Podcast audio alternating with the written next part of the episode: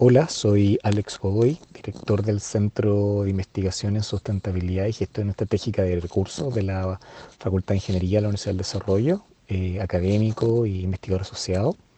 Y te quisiera contarte hoy día acerca de la sostenibilidad o el desarrollo sostenible en mares y océanos, ya que en un fondo estamos celebrando sus días y que son un eslabón importante. Quiero contarte de que los océanos son el gran tampón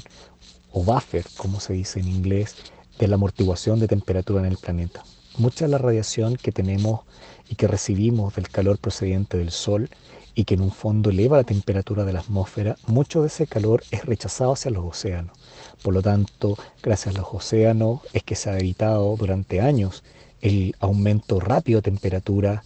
y esto hace de que la temperatura esté subiendo más lentamente de lo que nosotros podríamos esperar si que esto no existiera. Dicho eso, los océanos tienen una relevancia de amortiguación en temperatura que es relevante y que dado los impactos del cambio climático hemos visto que también su temperatura ha empezado a cambiar, lo que nos llama la atención y nos hace ponernos el desafío de llevar hacia un desarrollo sostenible su utilización y su cuidado. Además, los océanos son grandes fuentes de proteínas, de alimentos y reservorios naturales de multiplicidad de biodiversidad de especies en arrecifes de coral que también permiten no solamente capturar CO2, sino mantener una gran cadena trófica que sustenta no solamente los alimentos a nivel, a nivel planetario, sino que también son un reservorio de la vida en nuestro planeta. Dicho eso, las actividades hoy día extractivas a partir de los océanos deben migrar hacia lo que nosotros denominamos una actividad en ingeniería sostenible, dado que si nosotros queremos desincentivar el consumo de proteínas cárnicas, la única fuente sustituta de esto son los océanos. Por lo tanto, migrar hacia sistemas de producción de alimentos sostenibles, granjas marinas o peces que en un fondo tienen la capacidad de eh, crecer a tasas más altas es uno de los, de los eh, desafíos que tenemos a nivel de ingeniería, de ingeniería acuícola, ya que al final los océanos tienen esta particularidad que no se da, por ejemplo, en ecosistemas terrestres. También el cuidar nuestros océanos de la pesca indiscriminada, entre eso de la pesca de arrastre. Antiguamente los tipos de pesca de arrastre, eh, no, tuvieron en consideración también por desconocimiento, como también porque no existían otras tecnologías, el, el, conocimiento del impacto que estos tenían al explotar cierta serie de recursos y al final pasaban a llevar, teniendo un impacto ambiental muy grande en sedimentos marinos. Los océanos hoy día son eh, clave en la regulación planetaria, claves en la regulación climática, claves en la provisión de alimentos, clave en tener gran parte de las especies que hoy día nosotros nos sustentan. Es por eso que ellos, esta frontera azul, como la hemos llamado,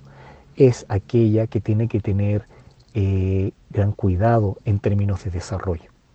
Es imposible separar el desarrollo de nuestro planeta y de numerosas naciones y numerosas eh, actividades humanas de los océanos. Los océanos nos proveen a su vez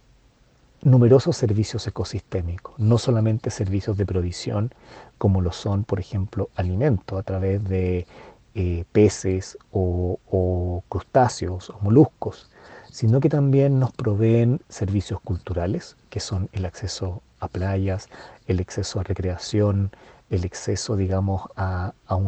a servicios estéticos,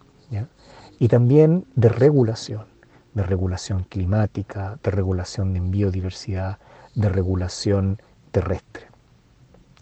Muchos piensan que la próxima frontera es el espacio. No obstante, aún sabemos muy poco de esta nueva frontera. Lo que sí sabemos es que la hemos ido impactando, de que en ella se esconden numerosos secretos que todavía no conocemos y que son claves para el desarrollo de la humanidad. Es por eso que te invitamos a mirar a esta última frontera azul como una frontera en que no solamente necesitamos saber qué es lo que pasa en ella, sino también en desarrollar estrategias que permitan un desarrollo sostenible en términos de aprovechar sus recursos de forma sustentable, de una ingeniería suficiente para generar un menor impacto ambiental pero también de la ingeniería suficiente para poder proveernos de aquellos recursos que solamente ellos nos pueden entregar. Quizás el reemplazo de proteínas necesaria para poder reducir incluso la proteína de la carne que se da sobre un ecosistema terrestre. A eso te llamamos, a dar de que en un fondo es la última frontera, una frontera que debemos cuidar y que hoy de repente pasa inapercibida, pero que en realidad nos ha acompañado por millones de años en el planeta. A cuidar esta parte azul del desarrollo sostenible.